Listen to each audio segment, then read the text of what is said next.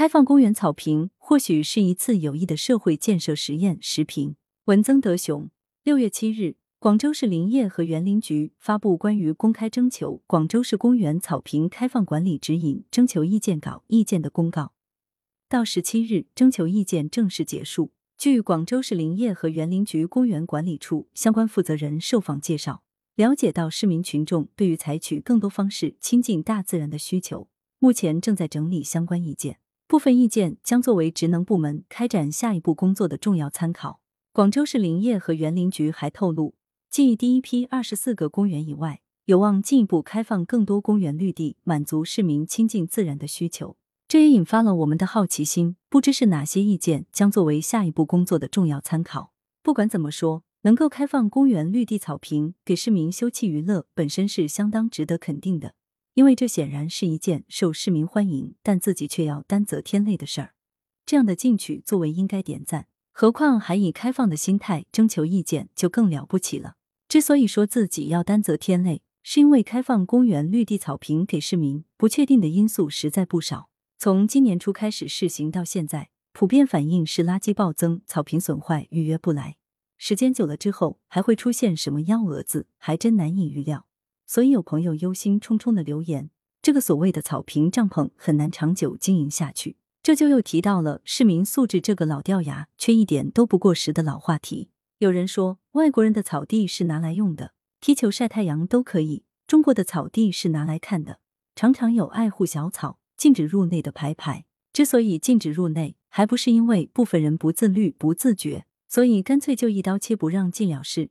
虽然简单粗暴，却避免了很多麻烦。从这个角度来说，广州开放公园绿地草坪给市民，其实是冒了一定风险的。市民素质到底要怎样提升呢？这让我想起了西哲有关在岸上学不会游泳的说法。而提面命的教育固然不可或缺，更重要的可能还是要在生活实践中去磨合促进。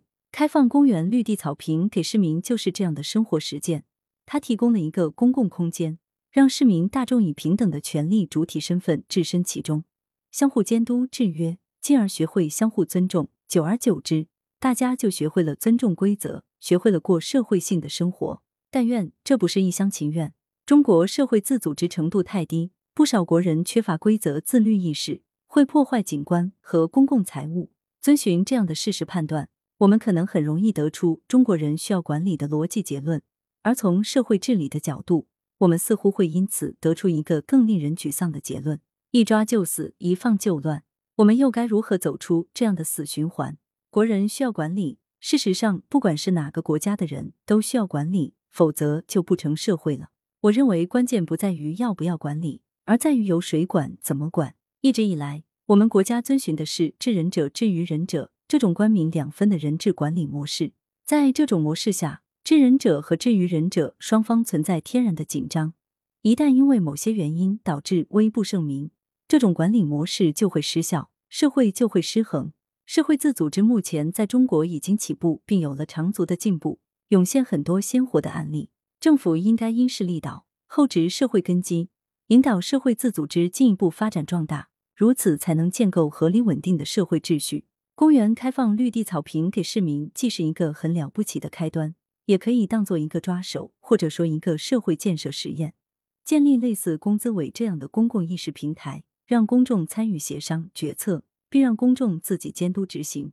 或许只有这样，才有可能走出一抓就死、一放就乱的千年传统窠臼。我们很欣喜的看到，广州市林业和园林局准备实施一园一策的管理模式，广泛吸纳公众参与，这就很符合文明潮流的发展方向了，值得期待。作者是广州市人大代表。来源：羊城晚报羊城派。图片：羊城晚报羊城派。责编。复名图王俊杰，校对何启云。